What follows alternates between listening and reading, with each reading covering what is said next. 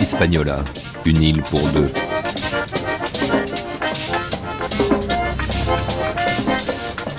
Une grande traversée proposée par France Culture.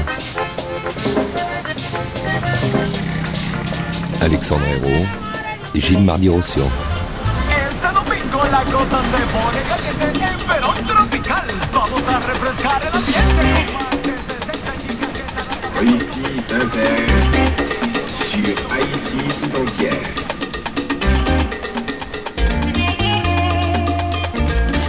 Bonjour et bienvenue à bord de cette quatrième et avant-dernière étape de ce voyage à Hispaniola qui sera aujourd'hui principalement centré sur le tiers occidental de l'île c'est en Haïti que nous resterons pour ce focus incontournable sur la religion en cette terre de mystère étroitement associée dès la conquête à partir de 1492 donc à l'église catholique. Car ne l'oublions pas, Christophe Colomb, dans sa quête de découverte animée par la soif de l'or que nous avons évoquée longuement hier, avait aussi comme mission d'évangéliser les populations autochtones rencontrées. Nous irons, dans la dernière partie de cette grande traversée consacrée au documentaire de 11h à midi, à la rencontre des membres d'une des nombreuses congrégations religieuses implantées en Haïti, les frères de Saint-Jacques, et réfléchirons avec eux sur le sens de leur mission après le terrible séisme du 12 janvier dernier. Auparavant, de 10h à 11h, une table ronde aura réuni dans les locaux de la Fondation Connaissance et Liberté, la Focale, à Port-au-Prince, autour du thème Catholicisme et lien social, le plus grand spécialiste des religions en Haïti est le chercheur Laennec Urbon, aux côtés des pères William Smart et Hans Hansens. Mais avant, plongeons, grâce à l'exhumation de nos riches archives radiophoniques, au cœur de cette religion majoritaire en Haïti, qu'est le vaudou. Une exploration qui commencera par l'écoute de l'extrait de l'une des nombreuses émissions que Maurice Bitter a pu consacrer au vaudou dans les années 60 et 70 sur cette chaîne. Nous étions là le 7 avril 1972.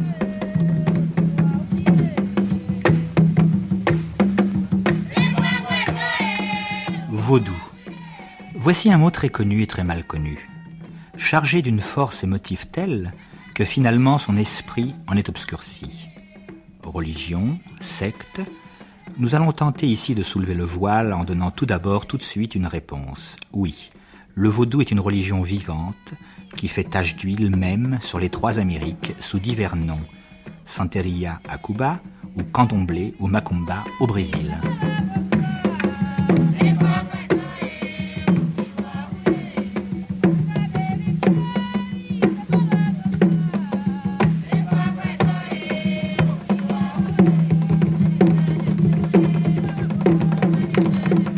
Comment vais-je procéder pour définir le vaudou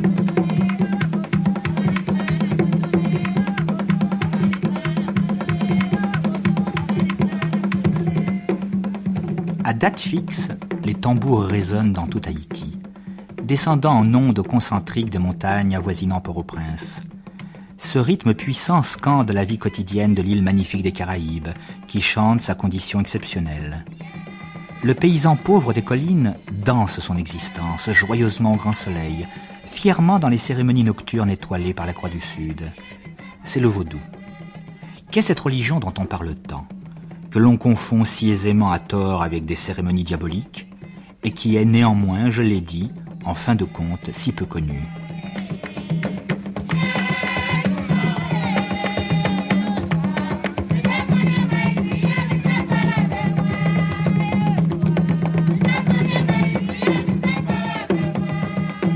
Religion populaire africaine, animiste, et qui a résisté au déracinement de la Grande Terre.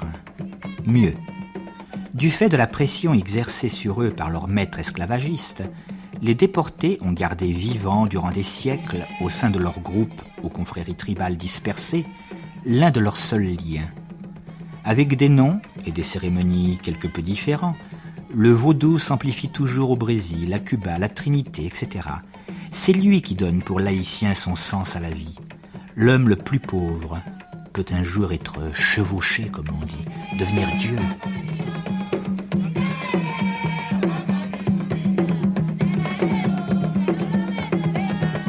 reprend toute la vie haïtienne. Jadis, levain de la seule révolte d'esclaves triomphante du monde, le vaudou comprend trois rites Rada, Congo et Petro.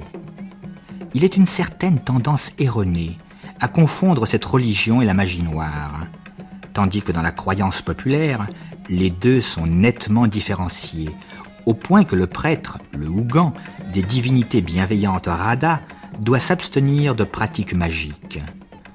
Phénomène religieux passionnant à l'extrême, en pleine évolution, incorporant aussi bien la Mecque, Athènes, Jérusalem que les dieux africains, mettant de plein pied l'individu avec le mystère, composé de séances rituelles prenantes d'une très grande richesse, le vaudou véritable fut longtemps secret. Très rares furent jadis ceux qui purent réellement l'approcher.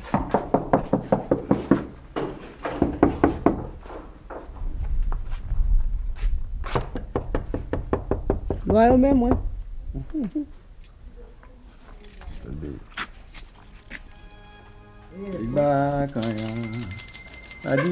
Mdefasi weyo. Mdefasi weyo. Mbase weyo. Kaya, weyo. La matinée des autres. Mbase weyo. Mbase weyo. Papa Legba, Christianisme et paganisme en Haïti, par Chantal de Béchade.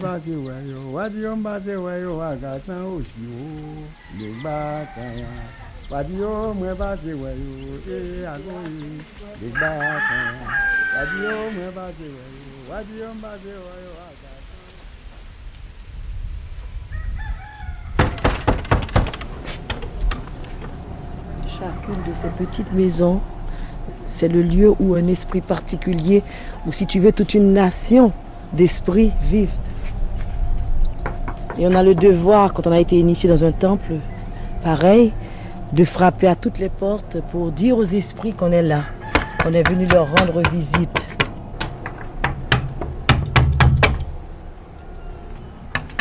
On a le devoir de prévenir aux esprits qu'on est là. Ces deux grandes croix noires ne sont pas des croix comme on le comprend euh, dans la religion catholique. Ça signifie simplement la croisée des chemins. C'est simplement la rencontre de deux routes. Ce ne sont pas des croix en réalité.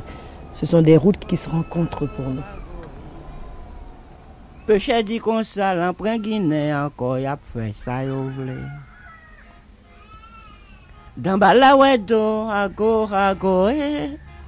Peche di kon sa lan pren Gine anko yap fe sa yo vle. Mwen dan bala ma pe vire do mwen pou yo fe sa yo vle. Alors qu'est-ce que c'est une initiation? Eh bien, c'est mourir et renaître. C'est toujours la même chose, c'est ça que ça veut dire. Il s'agit de mourir et de renaître différent dans une autre famille, qui va être la famille euh, de Stamp. Agwe, Banda, Baron Samedi, Boulez, Dambala, Guédé, Ogou, Confort, Ongan. Haïti. Alors, madame Claude Menon me fait connaître ça ici. Alors, bien content, tout. Lorsqu'on veut devenir une sikanzo, c'est-à-dire faire partie de l'église militante, ça veut dire qu'on se choisit un nouveau père ou une nouvelle mère. Et à la prochaine initiation, on va la faire entrer dans le djebo. Ça veut dire qu'on va lui bander les yeux, la faire entrer dans une cellule où elle va rester dans le noir pendant huit jours et huit nuits, enfermée.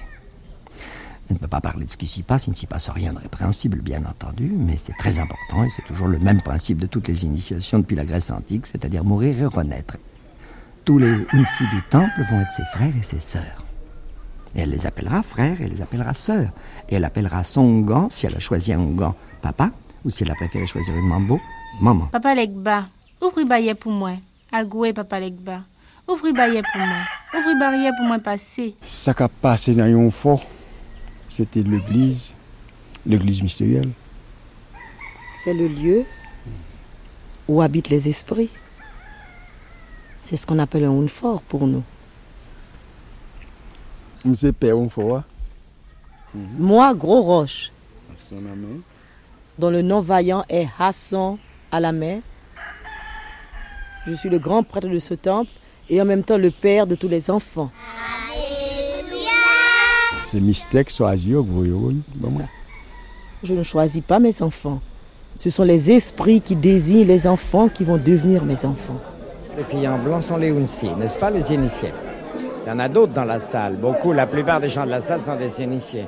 Mais euh, les filles en blanc sont les filles qui font le cœur de ce soir. C'est la vraie cérémonie de famille. Tu vois, il n'y a pas le public, la foule. Tu verras dans un autre temple quelquefois comment ça se passe?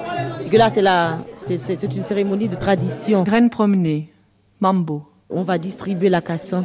La cassan, c'est une bouillie qui est faite avec les épis de maïs qu'on a cultivé toute l'année. On a mis les grains en terre, on a vu les pieds grandir, les plantes grandir, on a vu les épis pousser. Et ensuite, euh, on a pris ces épis, on les a fait sécher pendant longtemps, ça met un an. Et ensuite, on prépare cette bouillie qu'on donne à tous les enfants et à tous les gens du temps qui font partie de la famille. C'est un très très vieux rituel qui est assez rare à voir. Là, on met du, on arrose cette bouillie de sirop de canne, n'est-ce pas? C'est la même chose. On a surveillé la récolte de canne. On a, choisi quel champ donnera le sirop qui allait adoucir, qui allait adoucir la bouillie, de maïs.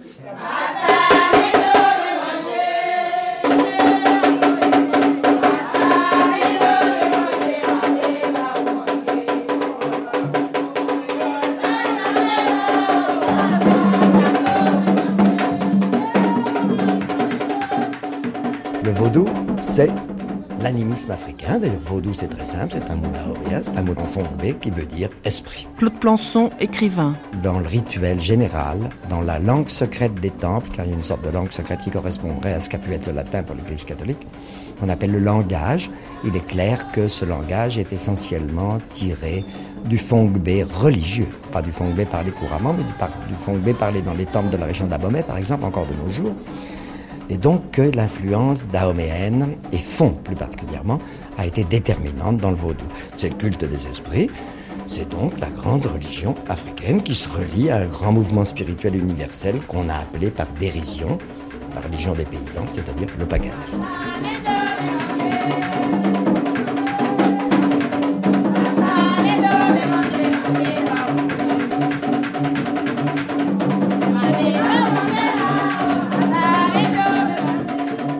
Servir le vaudon, les esprits du vaudon, il faut être une personne sage. André Pierre, peintre. Il faut la foi, l'espérance et la charité. Il faut l'amour du prochain. Il faut respecter l'humanité.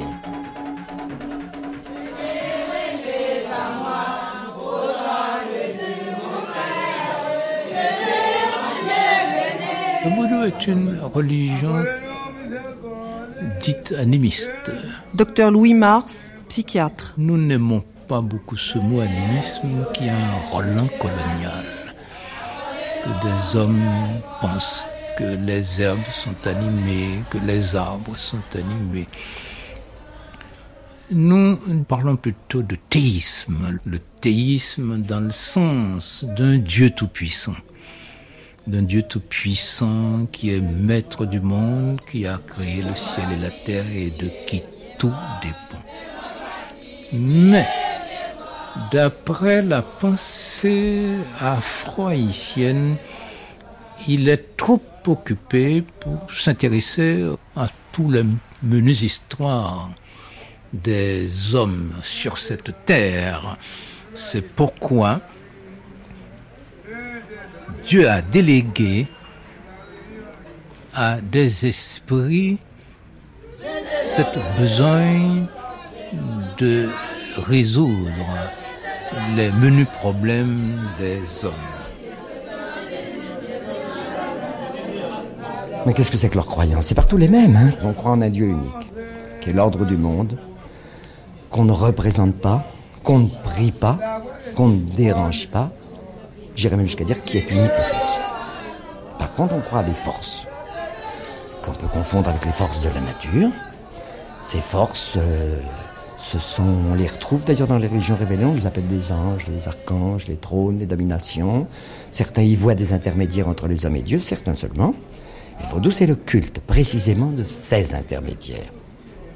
Le vaudou ne s'adresse pas à Dieu, ça s'adresse aux esprits, c'est-à-dire aux lois.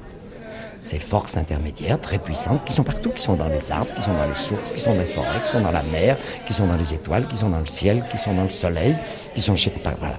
Ces forces intermédiaires se manifestent aux hommes pour les aider dans leur vie de tous les jours. Les vaudouisants ne se battent pas pour conquérir un monde meilleur. Ils ne pensent pas que ce monde est répréhensible, ils pensent que ce monde est un excellent monde dans lequel nous devons vivre et dans lequel nous n'avons pas plus d'importance que les oiseaux ou que les papillons. Ils pensent qu'il n'y a pas d'anthropocentrisme dans le vaudou. On ne peut pas imaginer dans le vaudou qu'un dieu se ferait homme. Pourquoi se ferait-il homme plutôt que papillon ou poisson? Ça n'aurait pas de sens. Donc le vaudou, ça sert à quoi? Ça sert à vous aider à vivre. Ça sert à vous rendre la vie moins malheureuse. Ça sert à surmonter vos angoisses. Ça sert à surmonter votre crainte de la mort.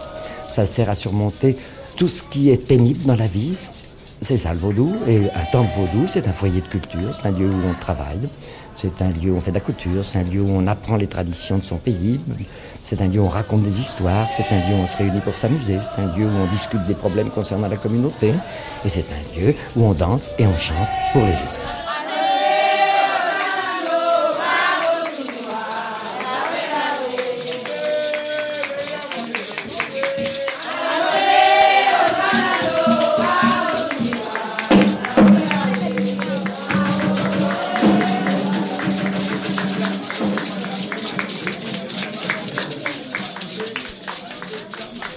C'est l'expression religieuse d'une culture, de la culture haïtienne. Monseigneur Ligondé, archevêque de Port-au-Prince. Le vaudou, c'est un phénomène qui a pris, disons, plus d'un siècle pour aboutir à sa maturation.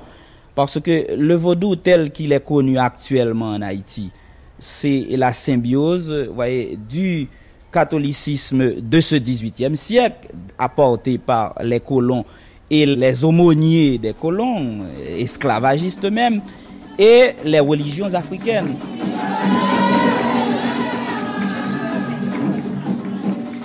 Lorsque deux religions se trouveront en contact, ou bien il se produira une stratification religieuse, une des deux religions étant considérée comme la seule vraie, ou bien on tentera d'établir un équilibre entre les deux, à les placer au même niveau de valorisation. Mais dans un cas comme dans l'autre, chaque religion tendra toujours à continuer comme un tout.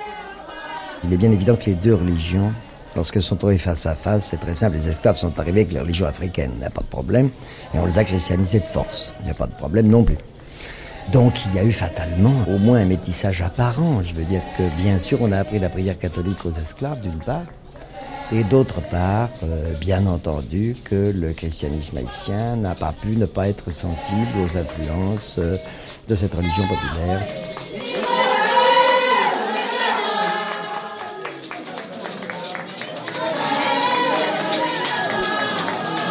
Les rapports du vaudou et de la religion catholique datent donc de l'époque coloniale et l'un des premiers historiens de l'époque coloniale, Moreau de Saint-Méry, a signalé des cérémonies de vaudou et a parlé de danse, euh, de, la pitié dressée sur une caisse qui entrait en transe et a employé le terme vaudou.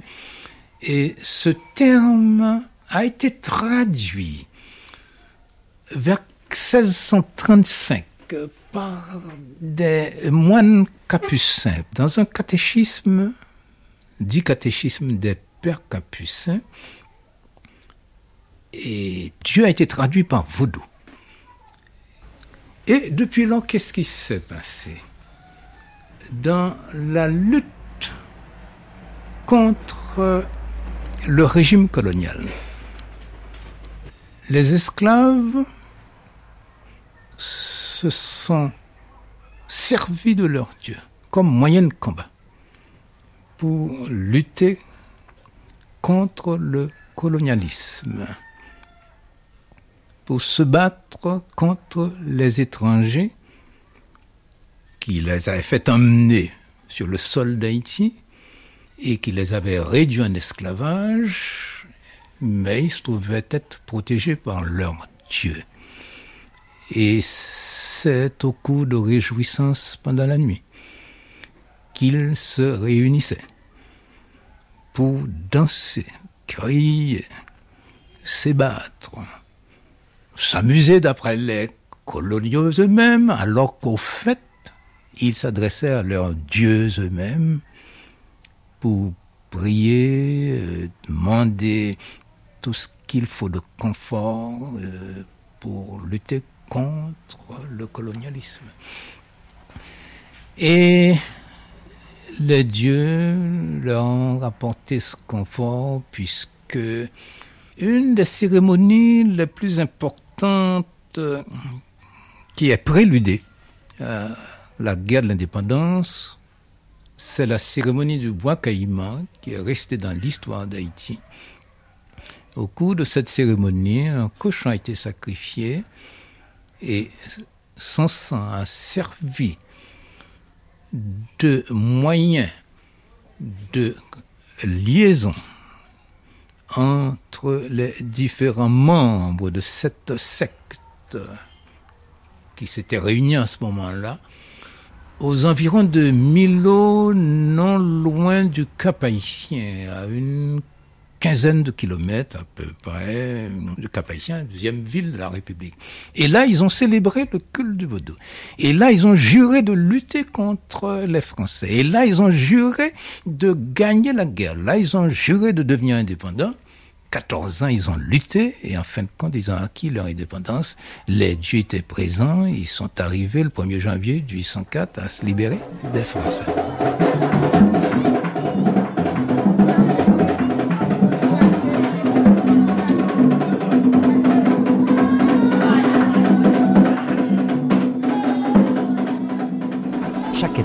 Africaine est arrivée avec ses rites particuliers. Il y avait des Ibo, il y avait des Fonds, il y avait des Yoruba, il y avait des Peuls, etc., etc. Chacun est venu avec ses propres esprits et avec ses propres rituels. Et c'est tout à fait intéressant parce qu'effectivement, en Haïti, nous avons assisté à la première grande synthèse de tous les rites africains. Qui a pris un nom d'araméen, vaudou, venant de vaudoun. Jamais un vaudouisant ne vous dira je suis un vaudouisant. Il ne vous dira jamais ma religion c'est le vaudou. Il ne dira jamais cela. Il dira Msevillois. Ça veut dire je sers les esprits. Ça veut dire je sers les esprits de l'Afrique. Voilà ce qu'il vous dira. La religion vaudou, quand on l'analyse bien, elle n'est pas une religion du salut, elle est une religion de la relation avec les ancêtres. Car tous les morts de la famille et tous les morts en général sont des esprits qui nous entourent avec qui nous pouvons entrer en communication. Tous les morts sont des lois, comme on dit chez nous. Donc ce n'est pas une religion du salut, c'est une religion, je crois, de l'amour des ancêtres. Parce que, à notre mort, nous retournons tous en Guinée. Et la Guinée, c'est loin, c'est loin, c'est en Afrique. C'est quelque part, c'est pas un pays comme un pays ordinaire. La Guinée, c'est la mer, c'est la nature maternelle. Et là, nous y retournons tous. Et pour le vaudouisant, on est heureux. Si vous voulez, c'est ce que les anciens appelaient les enfers, dans le sens le lieu où tous les morts se retrouvent, toutes les ombres se retrouvent, sans qu'il y ait de distinction de punition et de châtiment.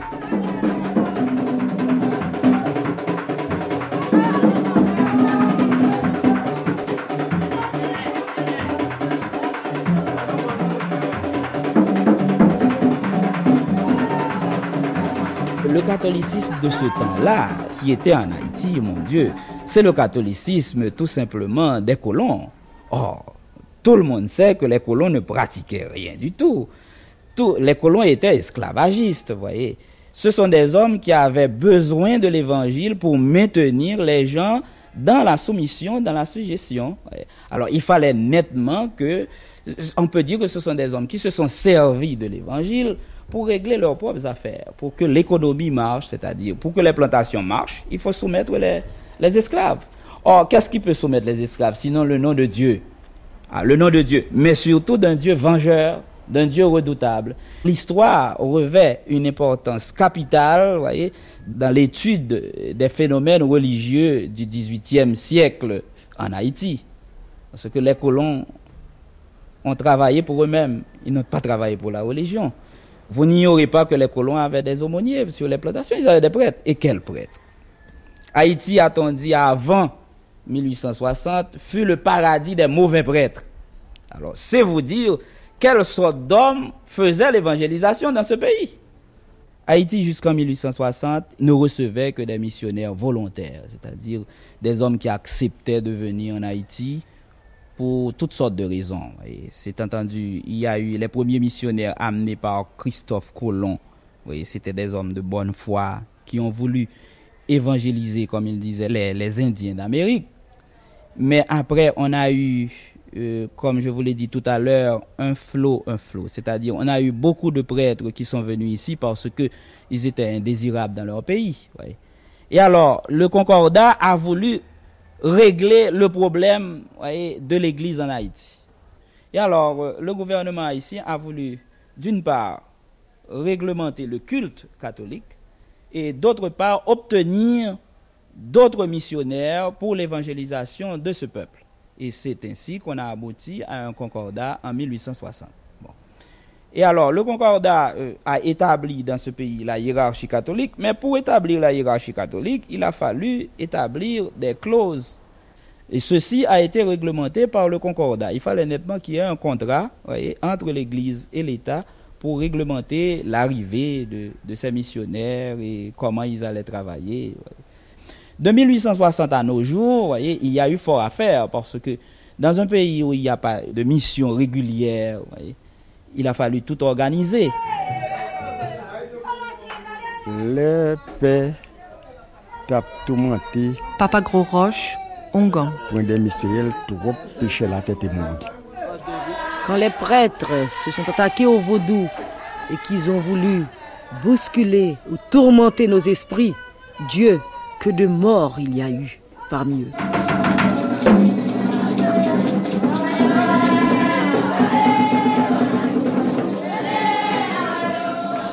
Dois rendre hommage au docteur François Duvalier qui a pu haïtianiser le clergé haïtien, l'épiscopat. Léonce Viau, recteur de l'Université d'État de Port-au-Prince. Nous avons maintenant un épiscopat indigène et cet épiscopat, je dois lui rendre cet hommage, fait un travail en profondeur d'évangélisation, n'est-ce pas, dans les masses.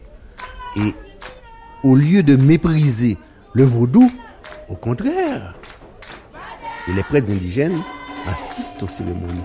Et pour mieux comprendre cette religion, il y a des prêtres qui sont inscrits maintenant à la faculté d'ethnologie. Il y a des prêtres ethnologues. Contrairement à l'attitude, n'est-ce pas, du clergé breton, le clergé indigène, l'épiscopat indigène communient dans le même sentiment avec le peuple en vue d'arriver à une prise de conscience. Contrairement à ce que faisait le clergé breton lors de la campagne anti-superstitieuse, qui a fait un véritable autodafé de nos objets rituels, de nos objets culturels, le clergé indigène, au contraire, prêche l'amour.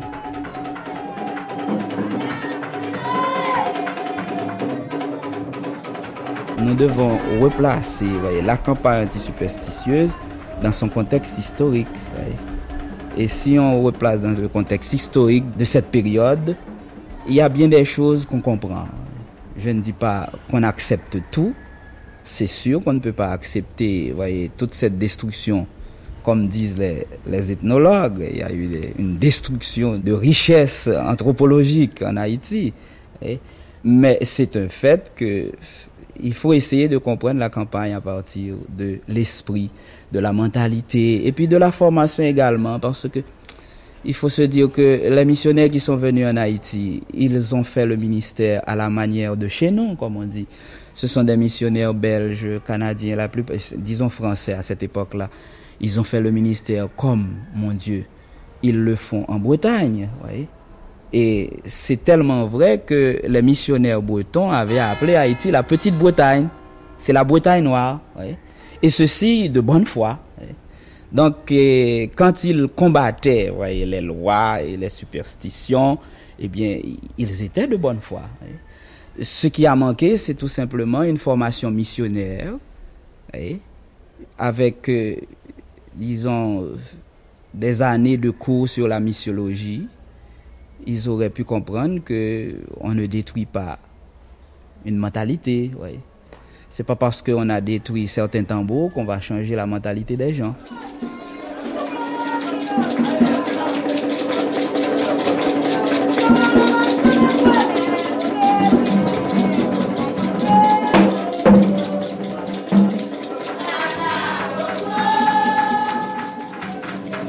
Les traces de l'esclavage sont toujours vivantes, les traces de cette christianisation sont toujours vivantes.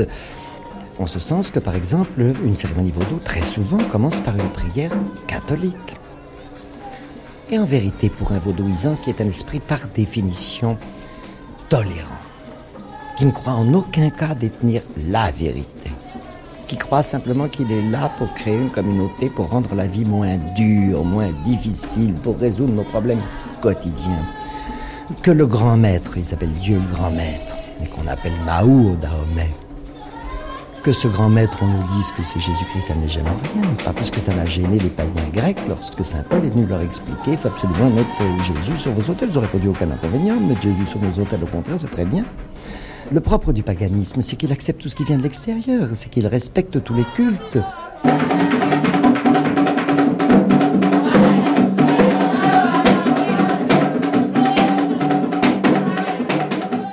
Certains rites qui se trouvent dans le vaudou, ils se trouvent aussi dans le catholicisme. Et je vais faire une rétrospective historique avec vous. Comment est né ce syncrétisme? Les colons français avaient ce qu'on appelle la psychose du nombre. D'après le Code noir, un attroupement de plus d'un certain nombre d'esclaves était interdit, de peur d'une révolte. Et alors, que faisaient les esclaves? Par exemple, quand les esclaves se réunissaient pour faire leur cérémonie vaudou, c'était très dangereux, ils risquaient leur vie. Ils risquaient euh, qu'on les tue, ils risquaient qu'on les livre aux chiens, ils risquaient qu'on les écartèle, ils risquaient qu'on les enterre vivants, ils risquaient surtout cette torture particulièrement affreuse qu'on appelait le blanchiment, et qui consistait à leur enlever lambeau par lambeau toute leur peau noire. Bon, alors ils avaient peur, figurez-vous. Et alors, ils récitaient des prières catholiques. Ils récitaient des prières catholiques, sans bien comprendre le sens d'ailleurs, et un peu n'importe comment. Une espèce de litanie des saints. Et euh, pendant ce temps-là, les maîtres qui écoutaient de loin, de leur habitation chic, euh, entendaient, ah, bon, ils font leur prière, et ils pensaient que donc ils pouvaient aller se coucher tranquille. Et alors, à un moment donné, et ça se poursuit toujours par tradition dans les temples actuels, à un moment donné, cette prière catholique était remplacée par la prière Dior.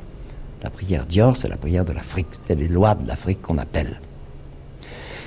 Et ces lois de l'Afrique sont quelquefois assimilées effectivement à des saints catholiques. Ça n'a jamais gêné les vaudouisants. On leur distribuait des images saintes, n'est-ce pas, dont ils ornaient leur case. Ces images saintes leur représentaient par exemple un homme avec un grand manteau rouge sur un cheval noir et qui est Saint-Jacques le Majeur. Eh bien, il y a un esprit africain dont l'attribut est le mouchoir rouge et qui monte un cheval noir et qui tient un sabre ou une machette à la main. Ils ont donc dit, bon très bien, eux l'appellent Saint-Jacques, nous nous l'appelons Ogou. Mais c'est pas plus compliqué que notre mythologie grecque, n'est-ce pas? Ça, y ressemble même beaucoup. Par exemple, euh, Vénus euh, ici s'appelle Erzulifreda, euh, Mars ici s'appelle Ogou. Euh, Vous verrez ce soir une cérémonie en l'honneur du Mars haïtien à qui on va sacrifier un taureau, exactement comme on sacrifiait un taureau dans nos cultes à nous, germaniques ou celtiques. Et si vous établissez un parallèle de cette sorte avec euh, les religions celtiques ou germaniques, vous vous apercevrez que vous retrouvez également les mêmes types d'esprits. Il faut croire que dans l'inconscient des hommes, il y a un archétype qui correspond à chacune des choses euh, qui nous paraît déterminantes et qu'il s'agit de retrouver ces archétypes et le vaudou se manifeste donc par des chants, par des danses. C'est d'abord une religion initiatique, exactement comme étaient nos religions dites à mystère de l'Antiquité, le culte de Cybèle, culte de Mitra, culte de Dionysos, etc.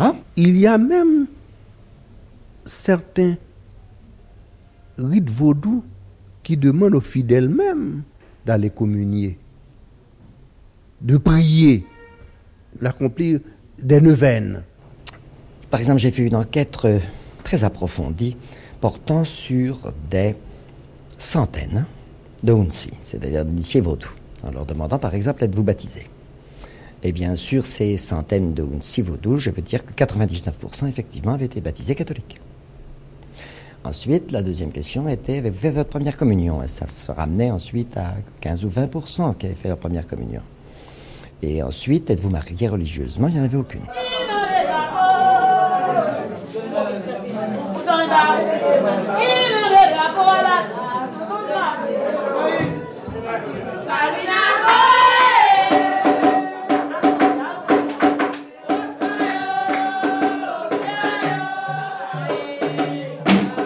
Dire que le vaudou est lié au catholicisme, et ce n'est peut-être pas vrai dans toute la mesure du mot. Révérend Père Martin, curé de la Boule. Parce que pour être libre de servir à la fois le vaudou et de servir à la fois le christianisme, ils ont pris, ils ont remplacé ces lois d'Afrique par les saints. C'est pourquoi ils ont actuellement des noms de saints comme Saint Jacques en particulier, Saint Jacques le Majeur, Saint André, la Sainte Vierge, Notre-Dame de cette douleur ou Dambala. Mais ce n'est pas nécessairement, je dirais, un lien qui au départ était indispensable au vaudou et au catholicisme. Je me rappelle quand j'étais autrefois dans une chapelle sur la paroisse de Jacmel qui s'appelait Arégui.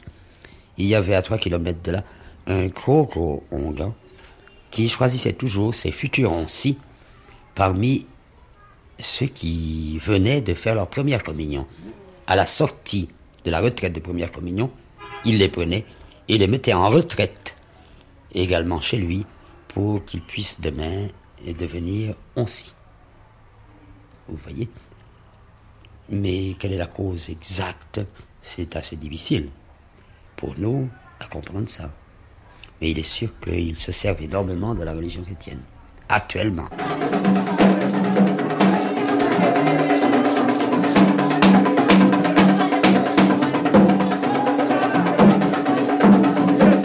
Le christianisme ne cherche pas à effacer le vaudou, pas du tout. Mais le catholicisme cherche plutôt à évangéliser l'âme haïtienne et à assumer et toutes les valeurs culturelles du vaudou pour les intégrer dans le catholicisme haïtien. Ce que l'Église veut faire, c'est une œuvre de récupération et plus encore, c'est une œuvre, je dirais, d'assomption. La culture haïtienne renferme des richesses insoupçonnées qu'on ne doit pas abandonner à ceux qui pratiquent le vaudou. Le chrétien haïtien doit s'approprier ces richesses parce que, pour nous chrétiens, le Christ ressuscité a racheté tous les hommes et toutes les valeurs humaines, culturelles et artistiques. Si le vaudou ne satisfait pas toutes les exigences religieuses de l'âme haïtienne, il renferme pourtant des valeurs religieuses qu'il nous faut décanter pour les greffer sur la religion du Christ.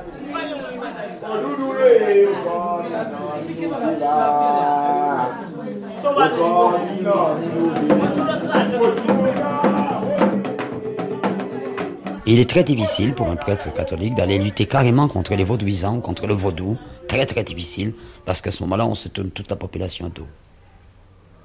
Il faut aller très lentement, très très lentement. Si vous demandez est-ce que le christianisme peut un jour réussir à supprimer le vaudou, moi je ne crois pas dans l'immédiat. Il faudrait certainement des années d'évangélisation, de catéchèse encore pour que le christianisme puisse supprimer le vaudou, d'une part. Et d'autre part, il faudrait pouvoir remplacer auprès des bonnes gens tout ce que le vaudou, tout ce que l'onguent leur apporte, en particulier au point de vue santé, ce qui n'est pas facile. Vous ne voyez donc pas le prêtre à leur dire Je vous défends d'aller, si vous êtes malade, consulter l'onguent. faudrait pouvoir leur dire, d'accord, attendez, je vous envoie un médecin avec des médicaments gratuits pour pouvoir vous guérir. Ah, Seigneur, j'ai dit dans le Dieu, j'ai dit dans le Dieu, c'est sacrément ouvert le ciel, ouvert le ciel, Il faut accepter que ce peuple s'est servi des recettes des Hongans, voyez, parce que il n'y a pas dans le milieu populaire, dans le milieu euh, rural haïtien, il y a une pénurie de dispensaires et de médecins. voyez. Et alors, et- et c'est pourquoi même Alfred Métro, qui a un gros livre sur le vaudou, il dit que le vaudou commencera à disparaître le jour où il y aura dans les campagnes haïtiennes des médecins et des dispensaires. Lui, le, grand ethnologue, il dit que le vaudou commencera à disparaître. Le vaudou deviendra nettement un folklore. Le jour où il y aura des médecins et des dispensaires dans le milieu rural haïtien. Pourquoi? Parce que le vaudou, là encore, joue un rôle, a une, une fonction sociale actuelle. Parce que le fait qu'il n'y a pas de médecin, qu'il n'y a pas de dispensaire, le paysan se confie à celui qui dit qu'il peut le sauver. Et qui, qui peut le sauver dans le milieu rural? Eh bien, c'est cet homme-là qui se dit médecin feuille, qui agrémente, n'est-ce pas, les recettes qu'il réalise avec les feuilles, qu'il exécute avec les feuilles. Il les agrémente d'un tas de signes cabalistiques et puis alors d'un tas de simagrées pour faire croire aux gens que c'est tel Dieu, c'est telle loi euh, qui le tient. vous Et de toute façon, c'est c'est un peu normal parce que le paysan n'a rien d'autre. Hein. Pensez donc que dans certaines régions, dans certaines montagnes, il n'y a pas. Si vous êtes malade, vous ne trouvez pas, une, pas un, un cachet de quinine. Alors, il faut bien que le paysan se serve de ce qu'il a. Ce qu'il a, c'est le hongan qui est à côté, qui est en même temps médecin feuille, et, et puis qui peut se servir de telle ou telle feuille pour euh, lui, lui conseiller une infusion. Et bien souvent, cette infusion, et il faut il faut pas mésestimer, voyez, le secret des plantes. Ils ont le secret de ces plantes. Donc, et à partir de, de ces simples, ils arrivent à faire des guérisons. C'est sûr qu'ils arrivent à faire des guérisons.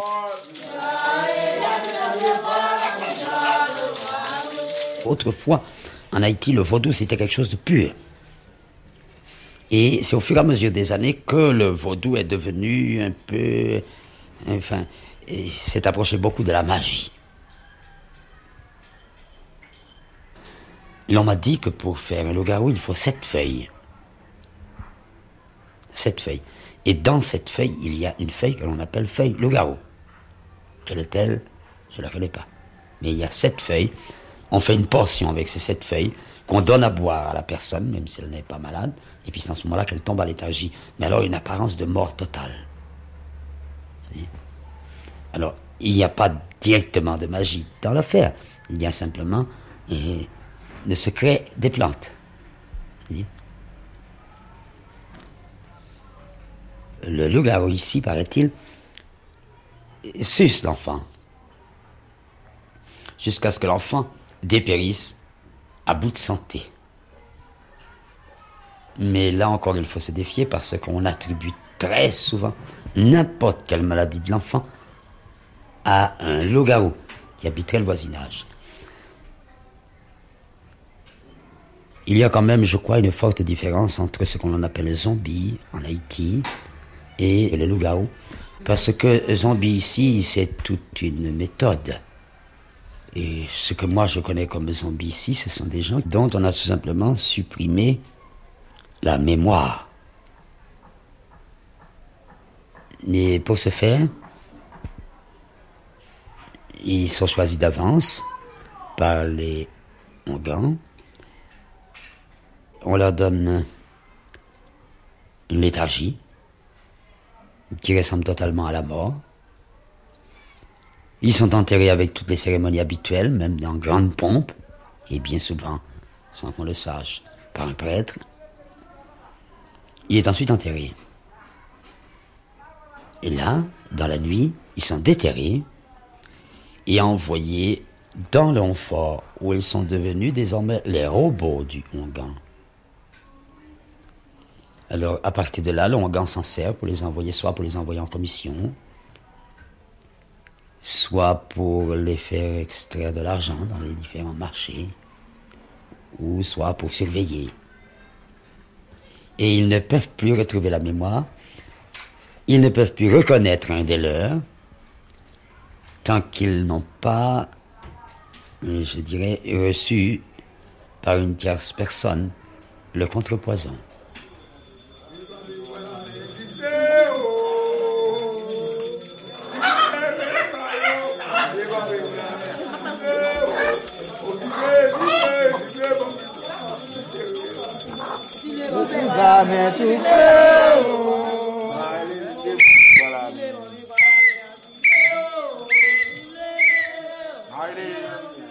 Il y a la magie qui existe, bien sûr que c'est une réalité. La magie, elle existe partout. D'abord dans l'Église catholique, par exemple. Qu'est-ce que c'est d'autre Si vous êtes catholique et que vous croyez à la transubstantiation, qu'est-ce que c'est d'autre qu'une magie, que cette cérémonie extraordinaire dans laquelle on sacrifie un homme qui s'appelle la messe? Dans laquelle on transforme du pain en chair et dans laquelle on transforme du vin en sang, si c'est pas une magie, alors je voudrais bien comprendre. Bah oui, une magie naturellement, mais la magie fait partie de ce monde, c'est savoir manipuler certaines forces. Ça me compte fait en pile. Quels sont mes pouvoirs? Mes pouvoirs sont multiples. Et je ne saurais pas les énumérer.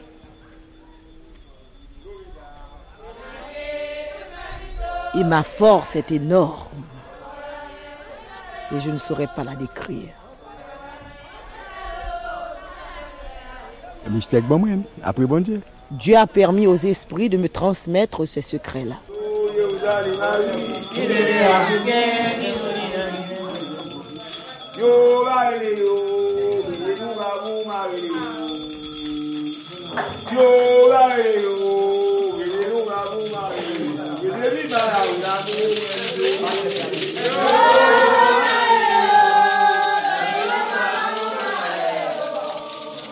Le vaudou entretient la peur chez les gens. C'est sûr que le vaudou entretient la peur parce que quand vous pensez que dans les campagnes haïtiennes, les gens sont obligés chaque année, ceux qui pratiquent le vaudou sont obligés chaque année de faire des manger, ce qu'on appelle les manger lois, manger marassa.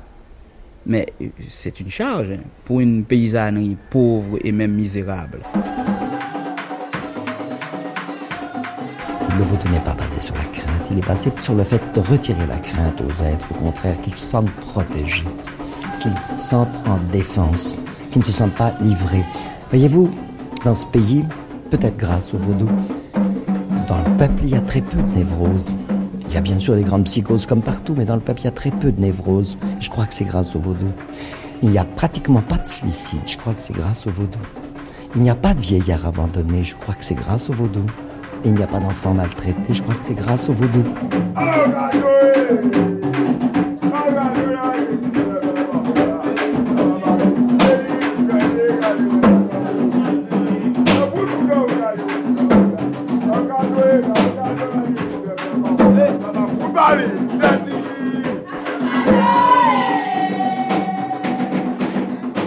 Le vaudou joue une fonction sociale en Haïti, surtout à la campagne.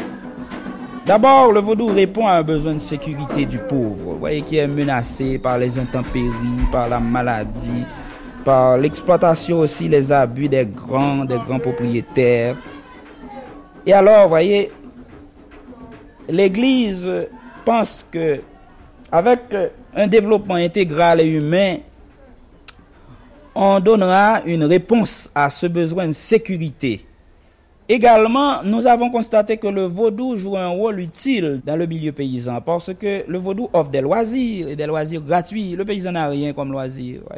Et alors, vous comprenez très bien que à, intervalles réguliers, il y a des chants et danses.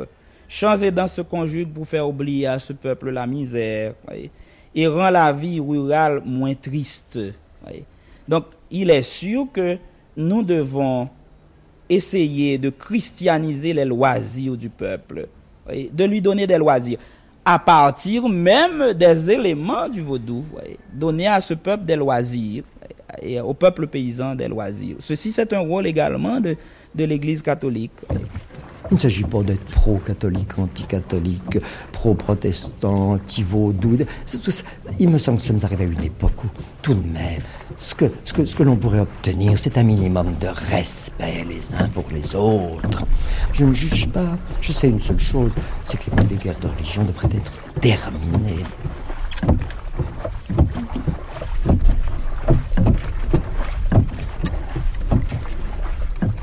La sagesse haïtienne, c'est la sagesse africaine qui a sa conception propre de, des rapports de l'homme avec le cosmos. Nous constatons que le vaudou charrie les éléments de la culture haïtienne. Avant tout, le vaudou est une religion à mystère. C'est-à-dire non pas une religion exotérique, mais une religion qui s'adresse à un certain nombre de gens. Si sur les 5 millions d'Haïtiens, disons 3 millions 4 pratiquent le vaudou à temps perdu ou en famille ou d'une manière plus régulière, il y a 3 ou 400 000 Haïtiens qui eux sont unsikanzo, c'est-à-dire font partie de l'église militante. Et c'est ceux-là les personnages importants. C'est le cœur, c'est ceux-là qui vont établir la liaison avec les masses. Vaudou n'est pas la crise. La crise est une des expressions les plus spectaculaires du vaudou. Après bon Dieu, ça m'a fait à me. Je crois en Dieu. Je crois en la force toute puissante. Et je crois également dans ce que je fais, dans les dons que j'ai et dans ma religion. Je crois en moi-même, je crois en ma foi. La matinée des autres.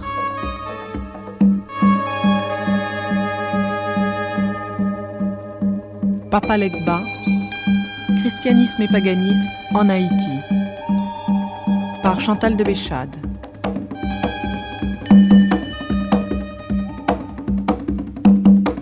Hispaniola, Une île pour deux, quatrième journée, Vaudou en Haïti, documentaliste Cécile Rogue, mixage Emmanuel Couturier, une réalisation de Gilles Mardy-Rossian, des archives proposées par Alexandre Hérault.